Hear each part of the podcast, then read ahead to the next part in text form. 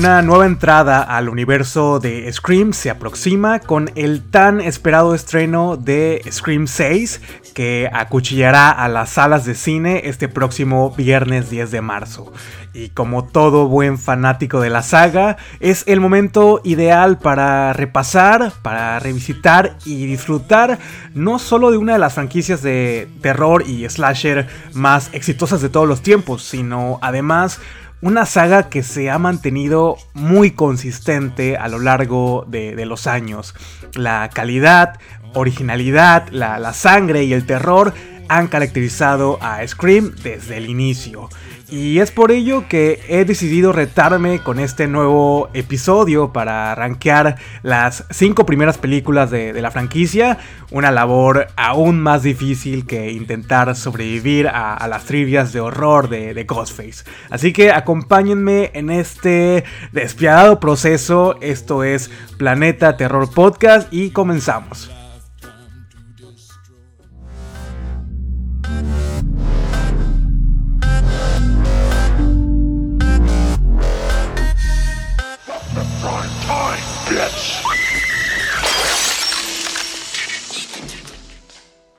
Hola, ¿qué tal? Bienvenidos sean todos a Planeta Terror Podcast, un programa casi semanal dedicado al género del terror en sus diferentes variantes, más específicamente a estas producciones de cine o televisión que están saliendo semana tras semana. Con el episodio hoy estamos iniciando el mes de marzo y estamos entrando en este March Madness donde Ghostface y compañía van a hacerse muy presentes durante todo el mes en este podcast. Estamos a muy poquitas horas del estreno mundial de Scream 6, también conocida como Ghostface Takes Manhattan, y yo estoy a pocos días de poder verla. Sé muy bien que gran parte de la audiencia de Planeta Terror Podcast comparte este fanatismo por la saga de Scream y es por eso que he decidido hacer este tan esperado, tan pedido ranking de las cinco primeras películas, las cinco primeras entradas a esta mi saga favorita de cine de terror, de cine slasher, de cine en general. Soy un gran fanático de, de Scream, del universo de Scream, de la iconografía de Scream, de los personajes, actores, etcétera, etcétera, etcétera. Ya lo he repetido en diferentes ocasiones que Scream fue mi introducción al cine de terror, al cine de género. Me proporcionó esos conocimientos básicos que todo fanático del cine de, de horror debería de tener.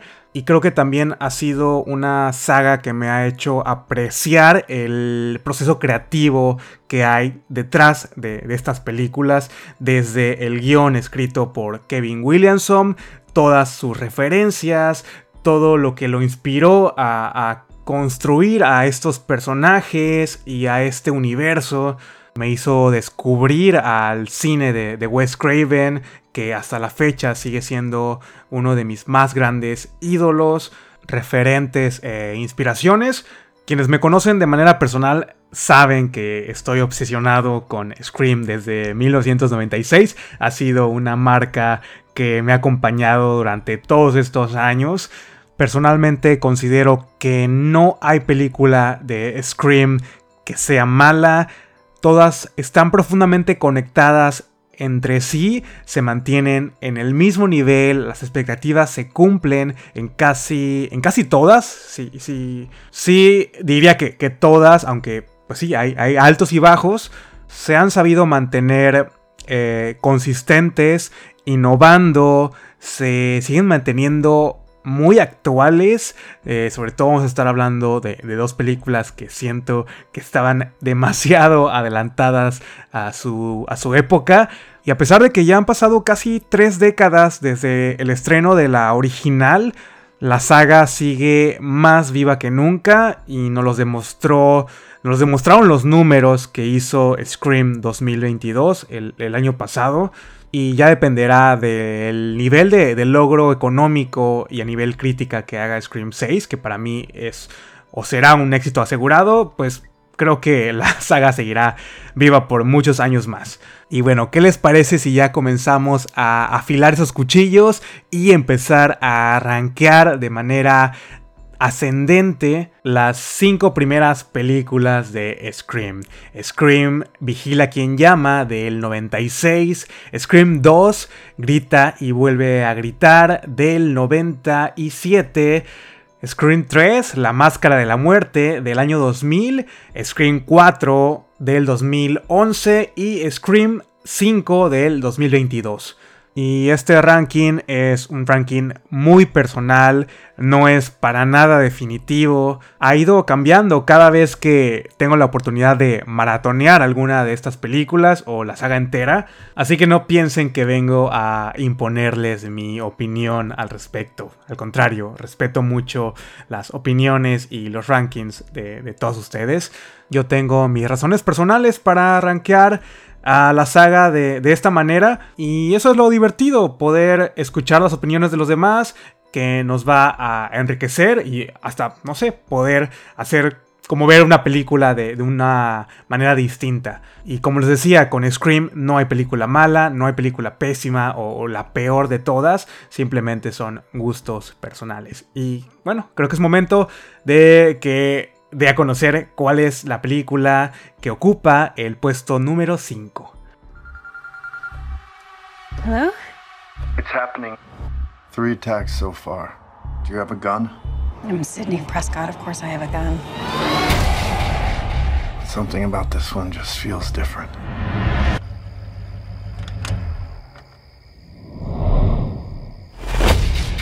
Samantha? I'm. I know who you are. I've been through this a lot. This is your life now, which means that whoever this is is gonna keep coming for you.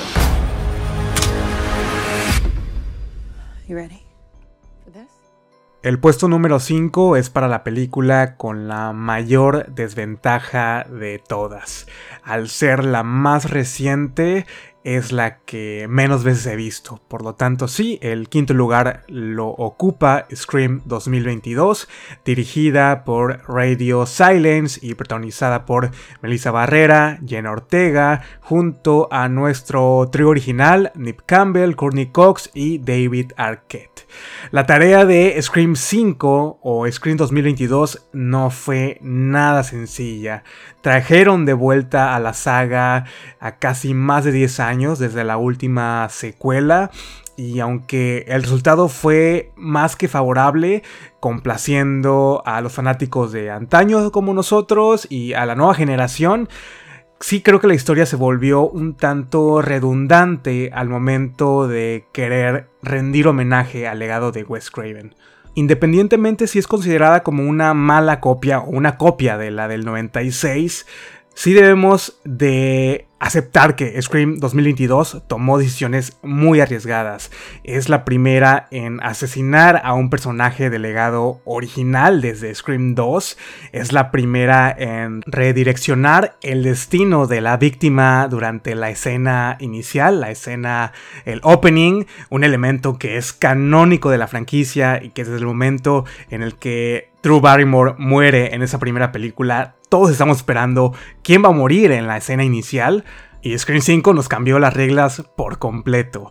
Eh, casi todos los personajes nuevos, estos personajes centrales, brillan por sí solos, especialmente la Scream Queen del momento, Jenna Ortega, quien parece haber tomado las riendas de, la franquicia. Melissa Barrera lo hace bien. Tenemos a Jasmine Savoy Brown, a los gemelos eh, Mix, los eh, sobrinos de Randy, que creo que son una muy buena adición al reparto y a los personajes. El nuevo elenco es atractivo y se complementan muy bien con los personajes del legado original. Eh, la artesanía que tiene Radio Silence y estas decisiones creativas, pues nos introducen a un Ghostface aún más brutal, más sanguinario, eh, unas muertes que son aún más audaces, más sangrientas, y sí, el poder contemplar la excesiva cantidad de easter eggs que hay a lo largo de la película hacen que Scream 2022 sea toda una experiencia, un suceso divertido, una película completamente disfrutable y que sigue manteniendo ese, esa comicidad que caracteriza a Scream, sigue siendo muy meta, sigue manteniéndose a la altura y sin perder la coherencia con sus antecesoras. Realmente creo que Radio Silence supo darnos a los fans lo que estábamos esperando.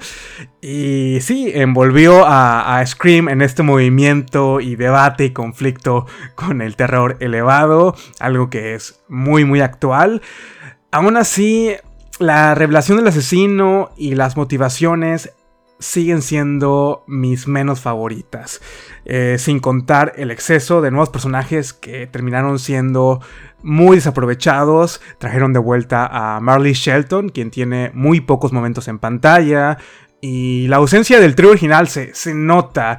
Y es, es por eso que hacen que Scream 5 no pueda posicionarse por arriba de ninguna otra entrada. Me agrada que la historia no se enfoque en el personaje de Sidney Prescott. Ya es momento para dejarla descansar. Pero sí, ese tercer acto se me hace de lo más absurdo. Que solo dependía de la una sola decisión de un personaje. Y a menos que en Scream 6 se revele que era parte del plan, para mí no tiene ningún sentido. Posiblemente Scream 5 cambie de su posición en este ranking tras el estreno de Scream 6, donde nuevamente el punto focal van a ser las hermanas Carpenter y no Sidney Prescott, pero eso está por averiguarse. Hasta este momento, Scream 5 ocupa la quinta posición.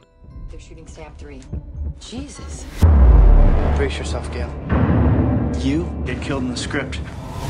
I get killed in Stab 3? I get killed? Violence in cinema is a big deal right now. Cue the violins. Hollywood is about death. The violence people do to each other. So if we stop making scary movies, what? All the cycles in the world will retire?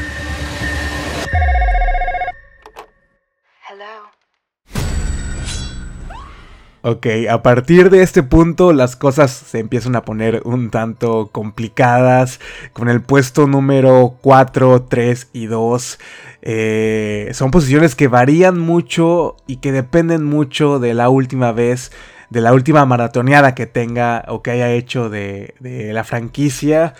Y sí, poner a esta entrada en el puesto número 4 me costó, me, fue una decisión muy difícil, verdaderamente difícil.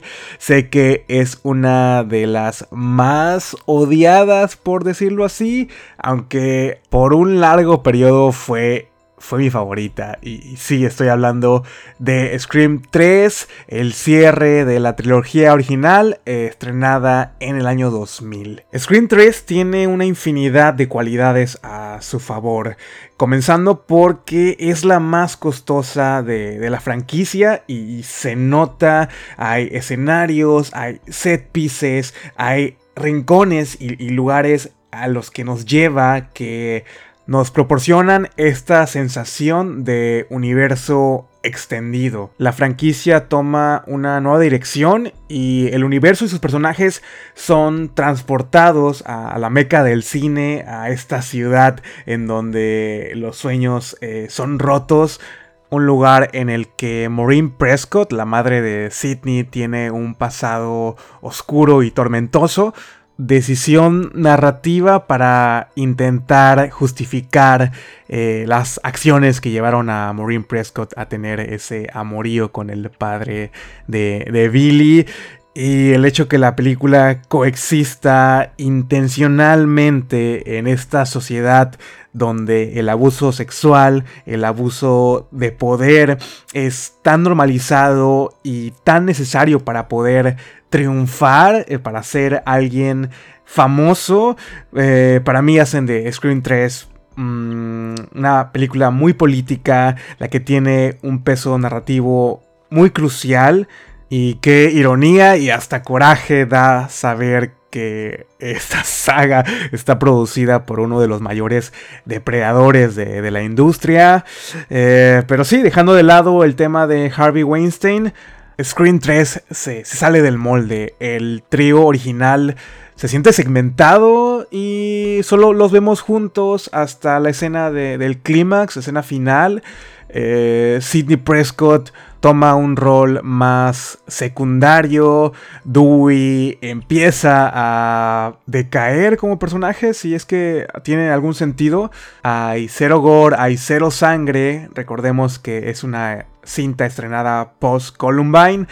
Pero quien brilla en Scream 3 sin duda es Gail Weathers. Es la película de Gail. Amamos odiar al flequillo de Gail, amamos todas las escenas y secuencias en las que comparte cámara junto al personaje de Parker Posey, Jennifer Jolie. Es una dupla increíblemente disfrutable y divertida de ver. Los diálogos de Jennifer son una maravilla y creo que los puedo recitar de, de memoria. Y puede que ahí esté el fallo. la tonalidad de Scream 3 se va mucho más hacia la comedia. Casi que todos los personajes antes de morir tienen como un one-liner restándole todo tipo de tensión a, esos momentos. La revelación del asesino tampoco tiene gran impacto y hasta cuesta creer que es la mente maestra detrás de toda esta historia y trilogía. E indiscutiblemente la escena inicial de Screen 3 es mi menos favorita de, de todas. Welcome home, Sydney. Watch the preview of coming events. What do you want? Who is this? He's trying to do Ghostface. I'm standing in the closet.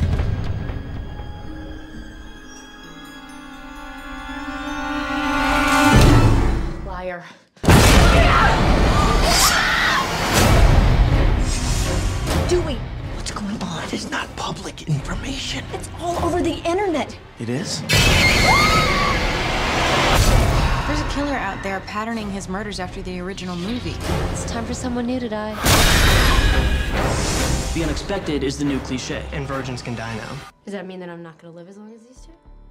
Lo primerito que se me viene a la mente con Scream 4 es haberla visto eh, en el cine en su fin de semana de estreno, en, no sé si fue un viernes o un, sábado, y tenía unas tremendas ganas que, la película, pues, no sé, me llegara a impresionar como lo hicieron las primeras tres. Habían pasado más de, más de 10 años desde Scream 3 en el 2000 y estaba muy entusiasmado.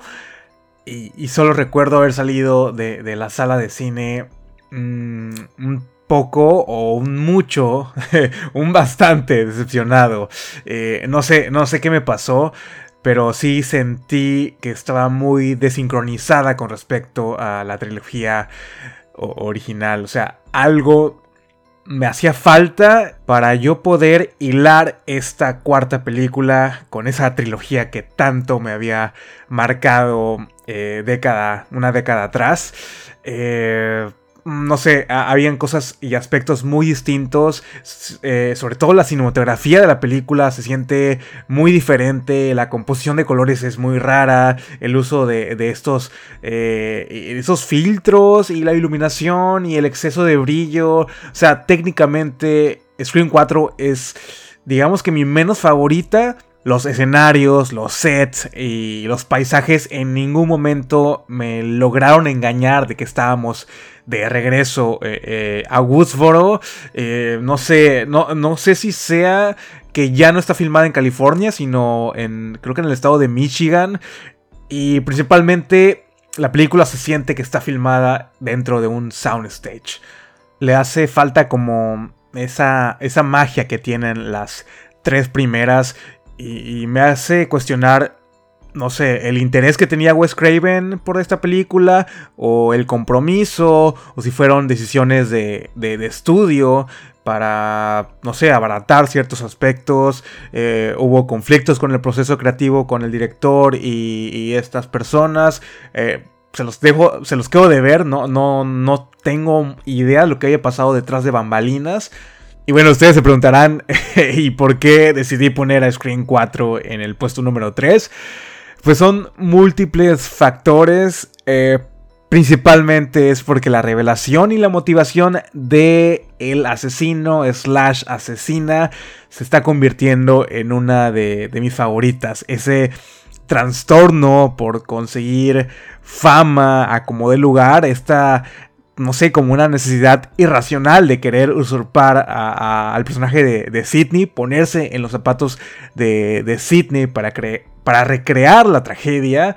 No sé, se me hace como algo tan triste, tan perturbador, pero a la vez lo más cercano a, la realidad. O sea, esta película logró identificar esos comportamientos eh, que ahora son temas muy actuales y los vemos muy seguido, sobre todo en redes sociales, y lo hicieron 10 años atrás, bueno, más de 10 años atrás, cuando ni siquiera las redes sociales tenían eh, tanto peso, ni, ni, el Internet, como lo podemos ver hoy en día, y estas motivaciones, si ustedes son fanáticos o escuchan regularmente eh, podcast de True Crime, pues sabrán que es, de pan de cada día.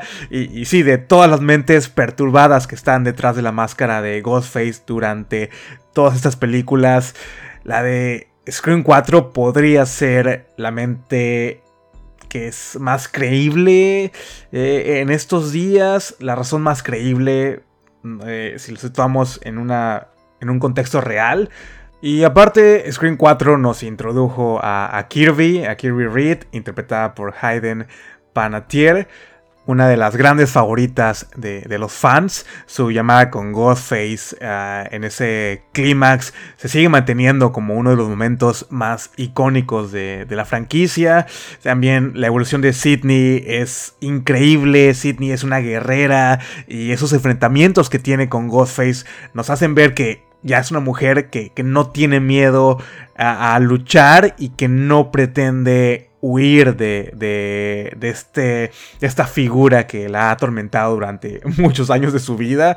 Eh, o sea, las muertes también están mucho más gráficas, son mucho más sangrientas. Estoy seguro que Damien Leone con Terrifier 2 se inspiró en una de las muertes de Scream 4, esta personaje, este personaje que, muere eh, eh, también en una habitación, en una recámara. Y sí, las muertes fueron más viscerales y más violentas hasta ese punto. Y también está en el puesto número 3 porque es de las que entre más veces veo, más me gusta, más la entiendo y me hace sentir que no estábamos preparados en el 2011 para ver Scream 4. Don't answer the phone. Don't open the door. Don't try to hide.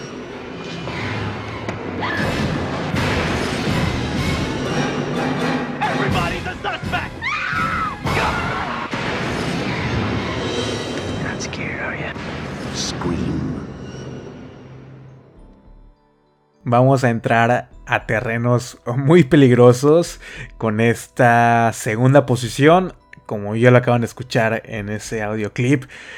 Sí, he decidido colocar a Scream, la original, la del 96, en el puesto número 2. Sé que muchos de ustedes me van a querer crucificar, pero más adelante les daré mis razones por las cuales Scream 2 ocupa el primer puesto. De Scream del 96 no puedo decir nada que no se haya dicho antes. Es un tremendo clásico del cine, es una película que redefinió eh, al subgénero slasher a mediados de los noventas. Screen inició todo este delirio por las películas slasher adolescentes que invadieron los cines, el mercado del VHS, del DVD, por muchos años se seguían produciendo las copias de las copias de las copias de Scream. La industria del cine revolucionó gracias a Scream. Solamente veían signos de pesos y estaban buscando al nuevo director y al nuevo escritor y a las nuevas estrellas que pudieran llevar una franquicia a lo más alto, a seguir vendiendo boletos de, de salas de cine. Scream impulsó la carrera de estos jóvenes actores que ya no veían al terror como un medio para pagar sus deudas, ya podían ser estrellas de cine, ser exitosos, exitosas, alcanzar fama mundial protagonizando películas de terror. Algo que en los 70s y 80s era un género que solamente estaba dirigido para actores y actrices novatas, novatos, o eh, estrellas que estaban ya dispuestas a, perder prestigio y, su credibilidad. Scream hizo mucho por el género del terror, engrandeciendo estos tropos y estos motivos por el cual la gente, nosotros disfrutamos del género del terror, del cine de terror. O sea, fue. Es, es todo un movimiento Scream y sigue vivo es mi mayor referente en cuanto al género. Si alguien llega en la calle y me pregunta cuál es tu película de terror favorita, respondo Scream sin pensarlo. Cada uno de sus elementos son icónicos. La muerte de Drew Barrymore, la escena inicial, las llamadas, la escena del garage con Tatum, los personajes, la revelación de los asesinos.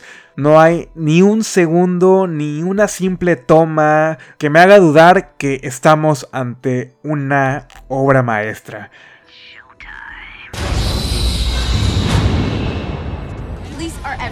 There is some freaked out psycho trying to follow in Billy Loomis's footsteps. You probably already know. The way I see it, someone's out to make a scene. So it's our job to observe the rules of the scene. Number one, the body count is always big. Death scenes are always much more elaborate. You just want to sit here and wait and see who drops next? I'm not interrupting anything, am I?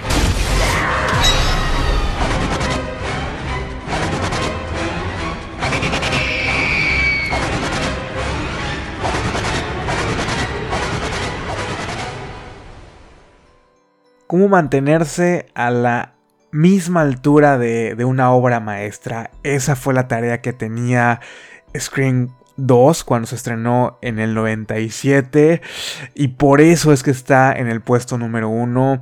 Eh, las razones son muy variadas. Principalmente mi, mi lado cinéfilo, esa parte de mí que tiene un tremendo respeto y admiración hacia, hacia el cine, hacia el, el arte de hacer cine y a estas personas que moldean, que idealizan, que crean y que están detrás de estas películas no puede ignorar ni dejar pasar desapercibido que Scream 2 se estrenó a menos de un año de la original. O sea, estamos hablando de un periodo tan corto de escasos meses que, pudieron haber llevado a Scream 2 como el mayor fracaso de, de la historia, pero sucedió todo lo contrario, la, mancuerna que hay entre Williamson y, Craven, pues ah, nos dieron una historia que solidificó a estos personajes, la relación de, Dewey y, y Gale está aún más palpable, derrochan esta conexión y esta química. Sidney comienza su transición de, víctima a, a esta chica final indestructible. Randy sigue siendo la voz de la razón, eh, el portavoz del fandom, de los fanáticos, y, hay un nivel de inteligencia, eh, de, misterio y terror que se puede leer eh, entre líneas. es fabuloso, es una gran secuela, es una de las mejores, mayores ejemplos de, de lo que debería ser una secuela.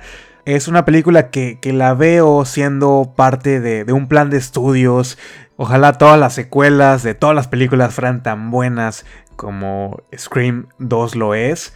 El reparto es increíble poder agregar a la franquicia a Sarah Michelle Gellar, a Portia de Rossi, a Rebecca Gayhart, Jada Pinkett Smith, eh, Tori Spelling, Heather Graham, Luke Wilson, todos estos actores que eran famosos de los 90 están en esta película.